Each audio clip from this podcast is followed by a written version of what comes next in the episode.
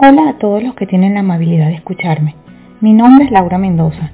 Soy venezolana y madre de un niño con diabetes tipo 1. Esta es la primera parte del episodio 4 de este podcast, que se llama de la diabetes y otros demonios, que como es de esperarse, trata de la diabetes tipo 1, pero al final trata de todas las diabetes y también trata de otros demonios asociados a la maternidad. Esos que están allí y que a veces no vemos o simplemente no queremos ver. En este capítulo estaré cambiando un poco la dinámica del podcast. Esta vez haré el desarrollo de una serie de preguntas que he ido recopilando durante estos casi 7 años desde que vivimos con diabetes tipo 1. Preguntas que me han hecho, preguntas que han surgido durante mi psicoterapia y otras que me hago a mí misma con frecuencia. Estas preguntas están asociadas a mi demonio principal, que es la diabetes tipo 1, pero si las analizamos de cerca, son preguntas válidas para cualquier madre cuidadora de un hijo con alguna condición especial de salud o para cualquier madre que cuida a sus hijos. Por lo tanto, espero que se sientan identificadas y les dé una idea de cómo veo el panorama, el bosque completo de esta experiencia que sin duda me ha cambiado la vida. El episodio estará dividido en dos partes. A continuación les presento la primera parte. Espero que les sea útil y lo disfruten. ¿Cómo fue el debut de tu hijo? Bueno, esto ya lo he contado en otras oportunidades. Este eh, está por allí en el blog, eh, lo he contado en este podcast. El debut de mi hijo eh, fue en esencia traumático y atropellado. Em, ningún debut de diabetes tipo 1 es, tranquilo, ¿no? Pero el, el nuestro por lo menos fue, se produjo con cetoacidosis diabética, que es un estado de gravedad muy importante que se da en personas con diabetes tipo 1 y que pueden ocasionar la muerte o pueden ocasionar daño neurológico. Entonces fue una situación bastante compleja. Em, los síntomas que presentaba el niño eran los, los que están asociados a la diabetes tipo 1, tenía mucha sed y hacía mucho pipí. Esos eran los más, los más importantes o los, que más se le notaban a él. Eh, eh, se supone que, que también la pérdida de peso se presenta mucho. Él estaba muy bebé, y era un bebé muy gordito, entonces sí perdió peso, pero, pero no significativamente, por lo menos no que se notara. Este fue una situación muy muy difícil desde el punto de vista familiar. Este, y bueno, eh, yo tenía siete meses de embarazo y eso hacía que todo fuera más complicado porque yo no podía quedarme en el hospital eh, me lo tenían prohibido los médicos. Y el que se quedaba en las noches durante esos cinco días este fue mi esposo y mis cuñadas que nos ayudaron en todo este proceso. Y bueno así fue el debut básicamente. ¿Qué es lo más difícil de tener un hijo con diabetes tipo 1? No hay una sola cosa difícil de tener un hijo con diabetes tipo 1. Son muchas cosas difíciles. Pero si tuviera que decir una sola cosa, este creo que sería creo que sería el saber que eso no va a cambiar, que, que es para toda la vida que él va a tener esa carga encima para siempre. Que mm, en este momento yo tengo la carga y la compartimos en la familia, con mi esposo, con las personas que nos ayudan, principalmente obviamente el núcleo familiar, pero en el futuro él solo se tiene que encargar de eso y eh, se supone que, que así sea además. Entonces lo más difícil es saber que eso no lo va a abandonar y que eso eh, él tiene que mm, gestionarlo. Creo que eso es lo más difícil, tener la certeza de que es para toda la vida y que no se va a ir. Este, así de sencillo. ¿Piensas que tu hijo es diferente a los otros niños? Bueno, en, en su esencia de niño, en su esencia de, de, lo que él hace todos los días eh, como un niño que es, o sea, es un niño que se ríe, es un niño que, que se porta mal a veces, es un niño que tiene que ir al colegio, es un niño que, que le gusta divertirse, que le gusta jugar, que hace todas las cosas que hace otro niño, eh, en esa esencia eh, es igual que los demás niños. Eh, pero sí pienso que es diferente porque lo es. Lo es porque tiene una condición que no lo deja fluir, digamos, de manera automática como fluyen los otros niños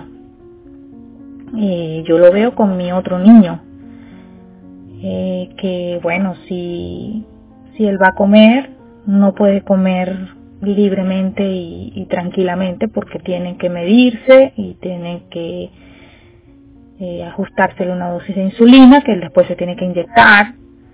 Eh, comer es algo muy, muy básico y muy algo que hacemos varias veces al día. Entonces, si es algo que hacemos varias veces al día y es algo de lo que una persona con diabetes tiene que estar pendiente, pues cada vez que el que vaya a comer tiene que tiene que tiene que suceder algo en torno a la comida.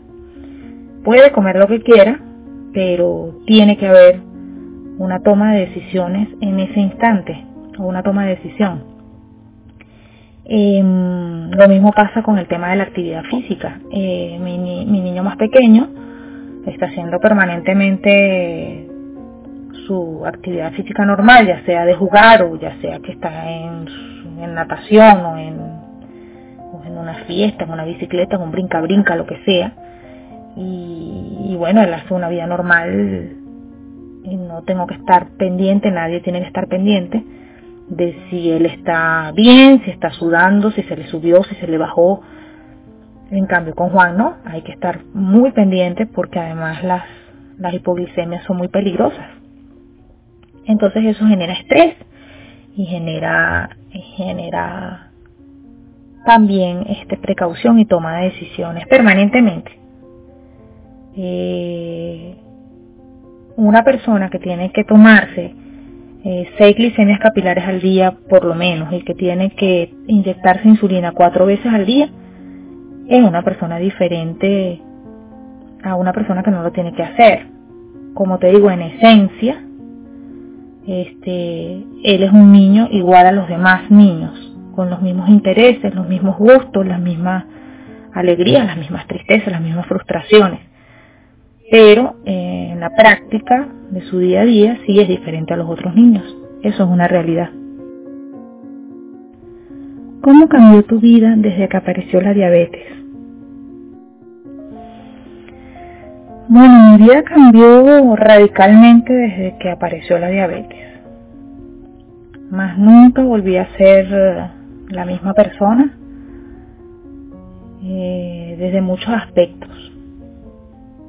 No puedo desde el, punto de vista mental soy otra persona, pero también desde el punto de vista práctico. Eh, las, las salidas relajadas, las, eh, las idas a, restaurantes o a ese tipo de cosas, eh, vacaciones relajadas y todo ese tipo de cosas, eso, eso cambió para siempre. Este, si salimos y hacemos mm, algunas cosas mm, como una familia normal, entre comillas, pero eh, siempre con una carga de estrés muy, muy, muy alta. Este, siempre, al principio, cuando él estaba más bebé, hay que recordar que él debutó cuando tenía 16 meses, este, pues era mucho más estresante de lo que es ahora, pero igual, este, o sea, hay una realidad y es que yo cuando David no lo puedo dejar de noche prácticamente con nadie. Eh, a, veces se han atrevido mi mamá y mi suegra a quedarse con él por algunas horas durante la noche.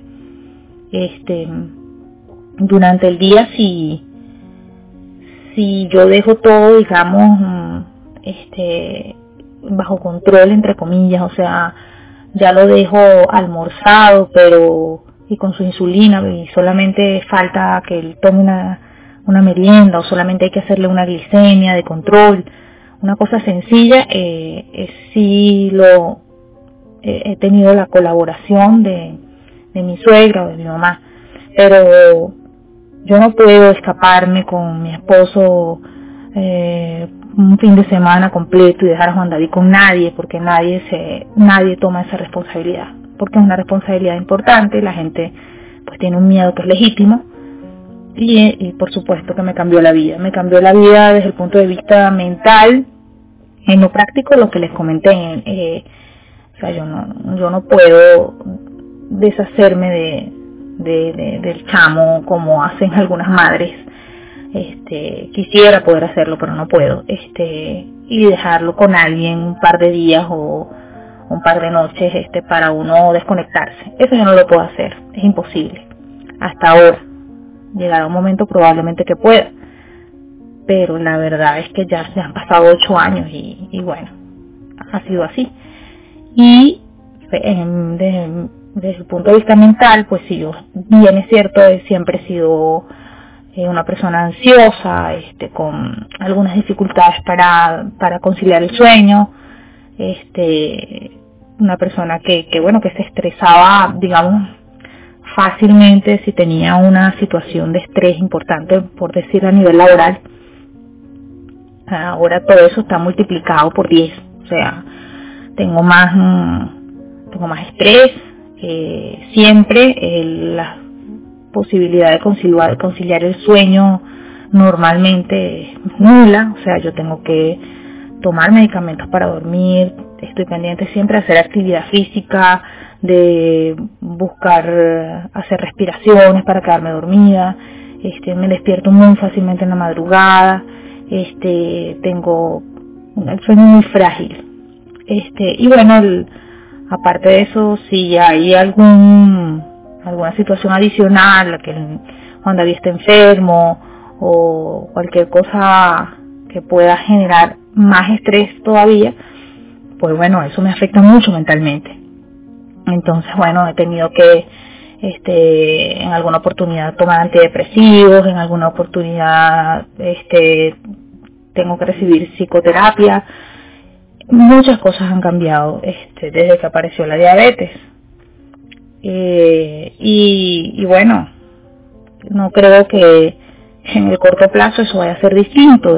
Algún día cuando él sea independiente, eh, probablemente me bajen un poco los niveles de estrés, pero en la actualidad y durante todos estos siete años eso no ha sido posible. Eh, eh, hago lo que puedo, o sea, tomo medidas, pero siempre está allí ese, ese factor de, de estrés que de hecho me generó o ayudó a que me generara una hipertensión precoz. Yo soy hipertensa a los 37 años y tengo un estilo de vida bastante saludable no tengo sobrepeso, hago ejercicio, sin embargo se me genera este la hipertensión y bueno, en esa oportunidad que, que eso pasó la doctora me dijo que buena parte de la situación, aparte del factor genético, era el, el tema de, de la diabetes de Juan y el estrés que eso causa en mí. Entonces, por supuesto que me cambió la vida. Yo soy una persona antes de la diabetes de Juan y una persona después.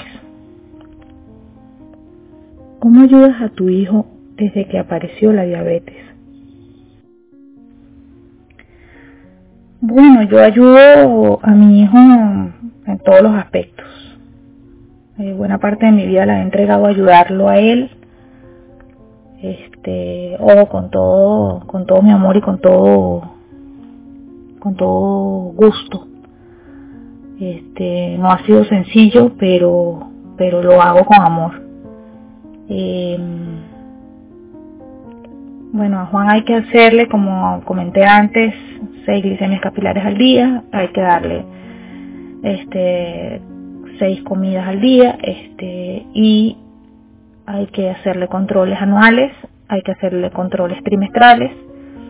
Todo eso eh, lo hago yo en compañía de mi esposo y, bueno, lo hemos hecho lo mejor que hemos podido.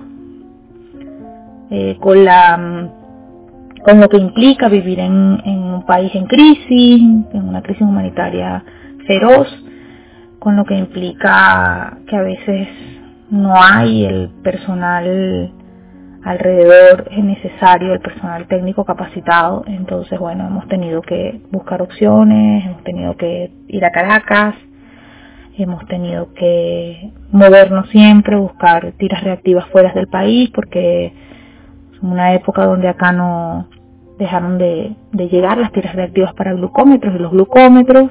Entonces tuvo que buscar una opción que fuera fuera del país en la actualidad hay nuevamente tiras reactivas, pero son demasiado caras, sigue siendo más barato comprarlo afuera. El tema de la insulina es otro tema, hay que buscarlo, hay que buscar la insulina en, Colombia para conseguir mejores precios, aquí se consigue muy cara. Eh, entonces, ¿cómo lo llevamos gestionando todo eso?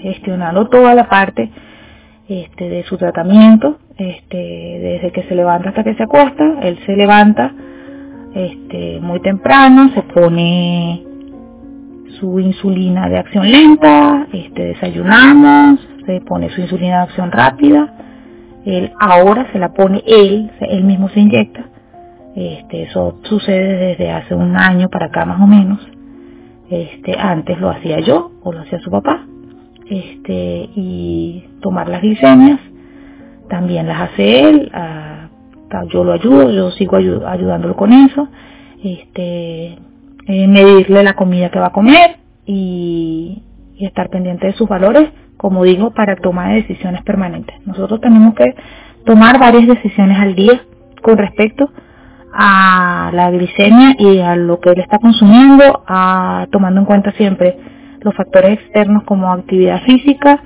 o eh, algún, algún virus que ande por allí entonces toda esa gestión es la manera como nosotros lo hemos ayudado hasta ahora. ¿Cómo ayudas a tu hijo en lo emocional? Bueno, en lo emocional, eh, como Juan David debutó tan, tan pequeño, digamos que él no conoce su vida sin diabetes. No se acuerda que eso existía. Entonces él hasta hace nada él básicamente ni siquiera hacía preguntas y para él era rutinario eh, que había que ponerle las inyecciones y había que tomarle las glicemias y, digamos que era parte de su vida. De un tiempo para acá, que él está más grande y como él tiene un hermanito menor, eh, él se ha dado cuenta de que tiene algo diferente. Entonces él pregunta, ¿por qué yo tengo diabetes tipo 1 y, y por qué mi hermano no, por ejemplo? Entonces, este, yo lo emocional lo que trato en ese sentido es de normalizar. Eh, normalizar, ¿cómo se normaliza la diabetes? Porque la diabetes este, no es nada normal. Entonces, ¿cómo, cómo normalizamos o cómo tratamos de normalizar?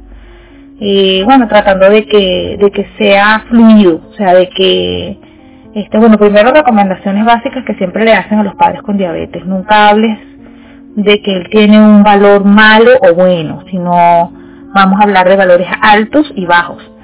Vamos a hablar de, mm, de no de que está bien o está mal, eh, sino de que lo mismo, bueno, mira, ¿cómo está? Si él hago una glicemia y su papá me pregunta cómo está, está alto o está bajo. Este, y bueno, y tomar la, la decisión que haya que tomar. Entonces, en ese, ese aspecto, aunque sea una tontería o parezca una tontería, es importante. No, no darle connotación negativa al, al valor que ese glucómetro escupe cada rato, porque serían seis valores negativos, eh, o sea, o malos o buenos eh, durante el día, eh, que, le genera, que le puede generar a él alguna frustración. eso por un lado. Por otro lado, como también se normaliza, hacer, no esconderse de la gente, no esconder la diabetes, hacerse su glicemia capilar en público, hacerse su, su inyección en público. nunca hemos escondido la diabetes. Nosotros cargamos nuestros insumos a la vista. Yo le precargo su, su inyección cuando era jeringa y ahora su lápiz lo pongo encima de la mesa al lado de la comida como parte de su rutina y si hay alguien que está alrededor que se queda observando eso con, con, sabes, con reservas, yo lo ignoro o si hay la oportunidad le explico, mira, tiene diabetes tipo 1, no pasa nada. Sí pasan muchas cosas, pero la idea es que él lo, lo, a él le fluya de manera natural. Eso es lo que hacemos, normalizar.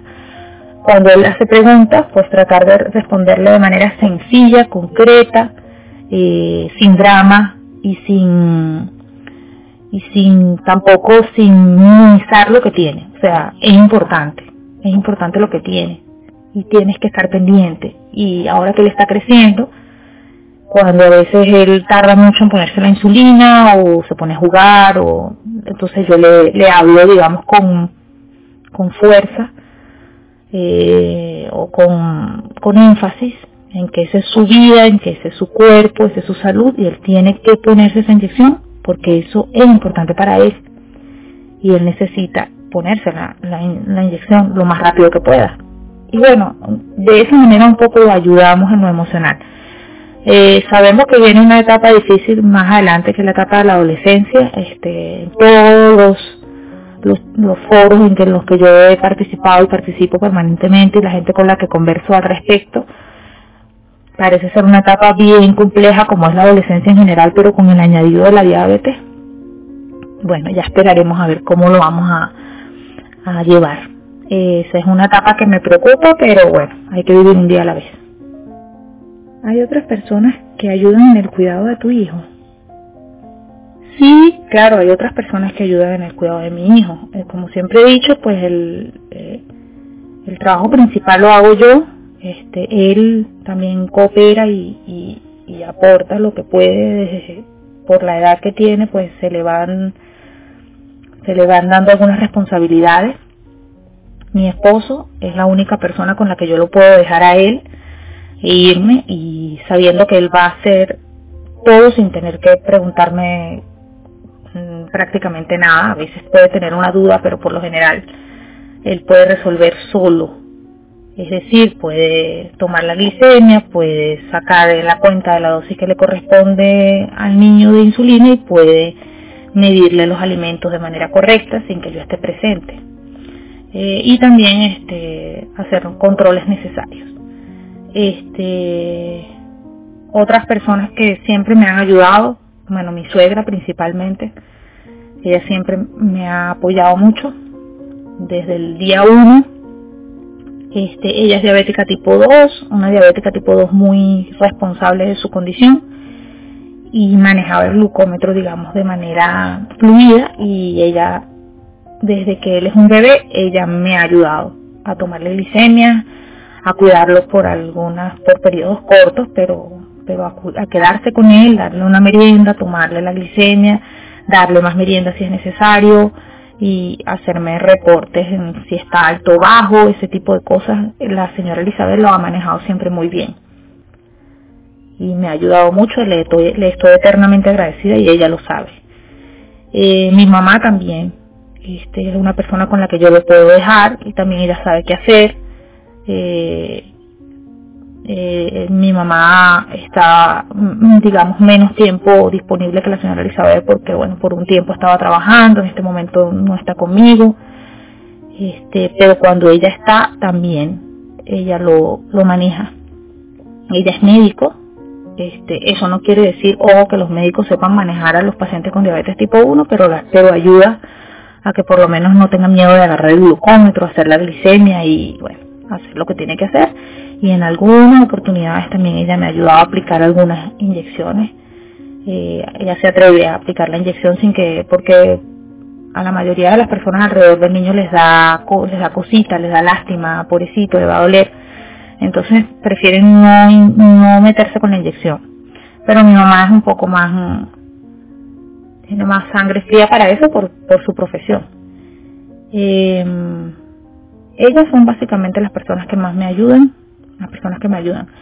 Siempre tengo mis cuñadas, este, están, bueno, ya una no está aquí en Venezuela, pero cuando ella estaba también, ella se atrevía bastante a ayudarme, se llevaba al niño a cenar con ella y, me preguntaba de acuerdo al valor por, por mensajes de texto, por WhatsApp, este, cuál era la dosis y se llevaba la jeringa y ella la medía y, nos comunicábamos de esa manera y ella se atrevía también. Pero mi cuñada se fue hace varios años ya del país, entonces no cuento con ese esa ayuda. Yo estoy segura que si ella estuviera aquí, todavía se lo pudiera dejar con los ojos cerrados porque ella siempre tuvo desde el primer día la iniciativa de aprender y de quitarse el miedo. Ella es una tía eh, que, Juan quiere mucho, a su madrina y, y, siempre tuvo la intención de hacerlo sin miedo y con voluntad. Eh, mi otra cuñada, este, con un poquito más de miedo, también se ha atrevido a hacer algunas cosas y ella siempre me ayuda a echarle un ojito como decimos nosotros.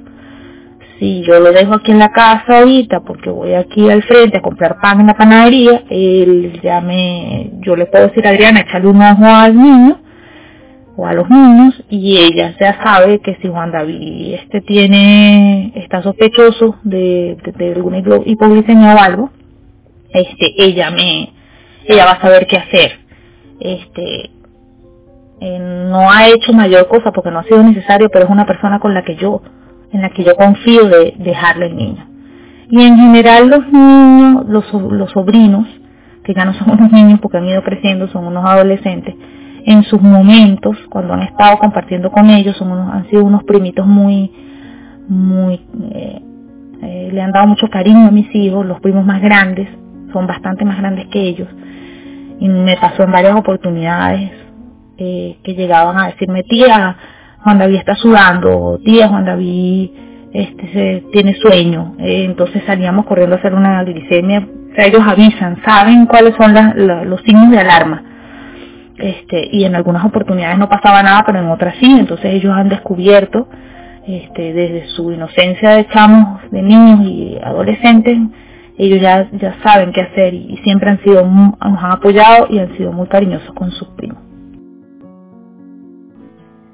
Bueno, ya para finalizar, no olvides darle like y suscribirte a mi canal de YouTube si te gustó el contenido y compartirlo con otras madres. Recuerda que en este podcast estaremos hablando de mi demonio principal, que es la diabetes tipo 1, pero obviamente no es el único demonio que me acompaña. Como madre y como mujer, también hablaremos de otros demonios. Para mayor información puedes leer alguna de mis historias en mi blog de la diabetes y otros demonios.blogspot.com y seguirme en Instagram en arroba de la diabetes y otros demonios y en mi cuenta personal arroba Lau Mendoza. Soy Laura Mendoza y esto es de la diabetes y otros demonios. Hasta la próxima.